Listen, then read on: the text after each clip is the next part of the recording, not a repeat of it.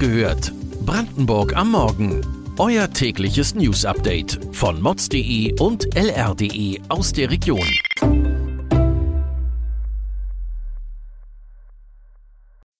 Guten Morgen an diesem 16. November. Polen setzt die Einheiten seiner Armee in erhöhte Alarmbereitschaft. Grund ist, dass mutmaßlich russische Raketen in einem polnischen Dorf eingeschlagen sein sollen. Eine Explosion mit zwei Toten ist bestätigt worden. Mehrere Kampfeinheiten und andere uniformierte Truppen würden in erhöhte Bereitschaft versetzt, sagte ein Regierungssprecher nach einer Krisensitzung des Nationalen Sicherheitsrats. Die Ukraine hat im Nachbarland Polen eine geeinte Reaktion gegen Russland gefordert. Ein NATO-Gipfel unter Teilnahme der Ukraine sollte weitere Schritte ausarbeiten, schlug der ukrainische Außenminister Dmytro Kuleba am Dienstag vor. Mehr zu dem Vorfall und aktuellen Entwicklungen lesen Sie im Live-Ticker auf lr.de und mods.de. Was darf man tun, um auf das fehlende Engagement Deutschlands für den Klimaschutz hinzuweisen? Eine Gruppe junger Menschen versucht, mit immer radikaleren Methoden auf den aus ihrer Sicht dramatischen Klimanotstand aufmerksam zu machen. Sie kleben sich auf Straßen, werfen mit Nahrungsmitteln auf Kunstwerke und besetzen Tagebaue oder Kraftwerke. Ende September dieses Jahres haben einige Aktivisten der Gruppe Unfreiwillige Feuerwehr versucht, die Produktion im Kraftwerk Jenschwalde zu stoppen. Jetzt stehen zwei der Aktivisten in Cottbus vor Gericht. Sie saßen seit ihrer Festnahme in Haft, weil sie sich weigerten, gegenüber der Justiz ihre Namen zu nennen. Ihre Anklage lautet auf Störung öffentlicher Betriebe. Damit drohen ihnen bis zu fünf Jahre Freiheitsstrafe. Im Vorfeld des Prozesses seien den zwei Aktivisten in der Haft immer wieder grundlegende Rechte verweigert worden.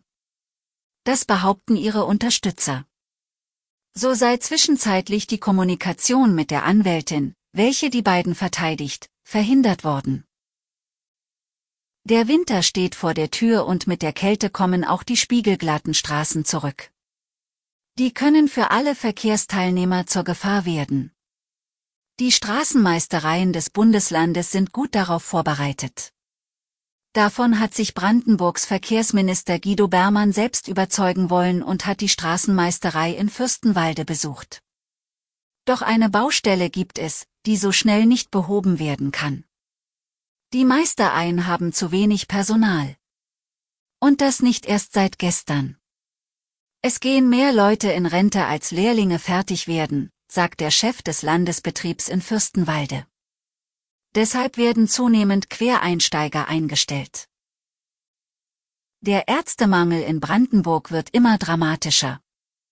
Ein Mann lässt sich davon aber nicht aufhalten, Gerd Müllrich.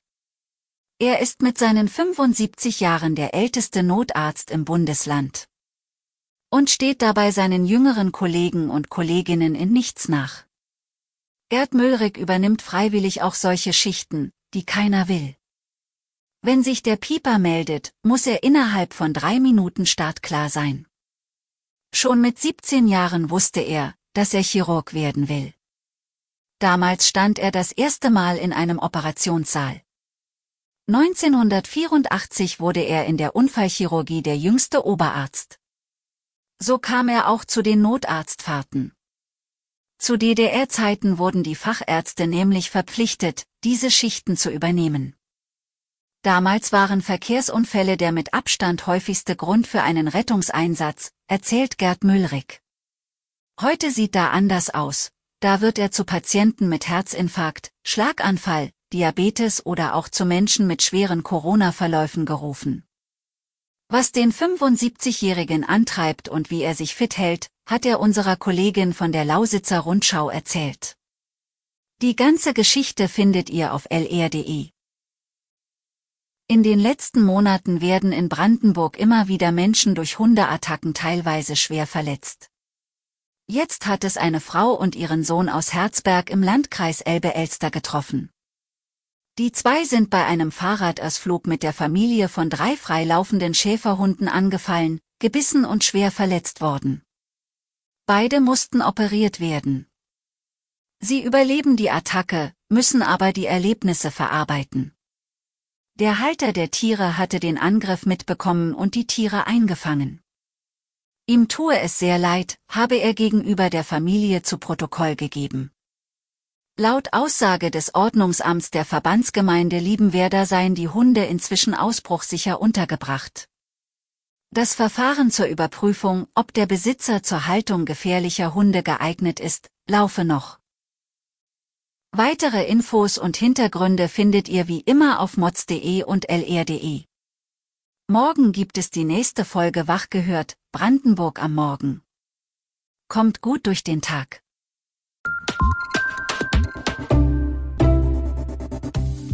Wach gehört. Brandenburg am Morgen ist eine Produktion von mods.de und lr.de. Wir freuen uns auf euer Feedback per Mail an wachgehört.mods.de. Ihr findet uns auf allen bekannten Podcast-Plattformen. Abonniert uns für euer tägliches News-Update.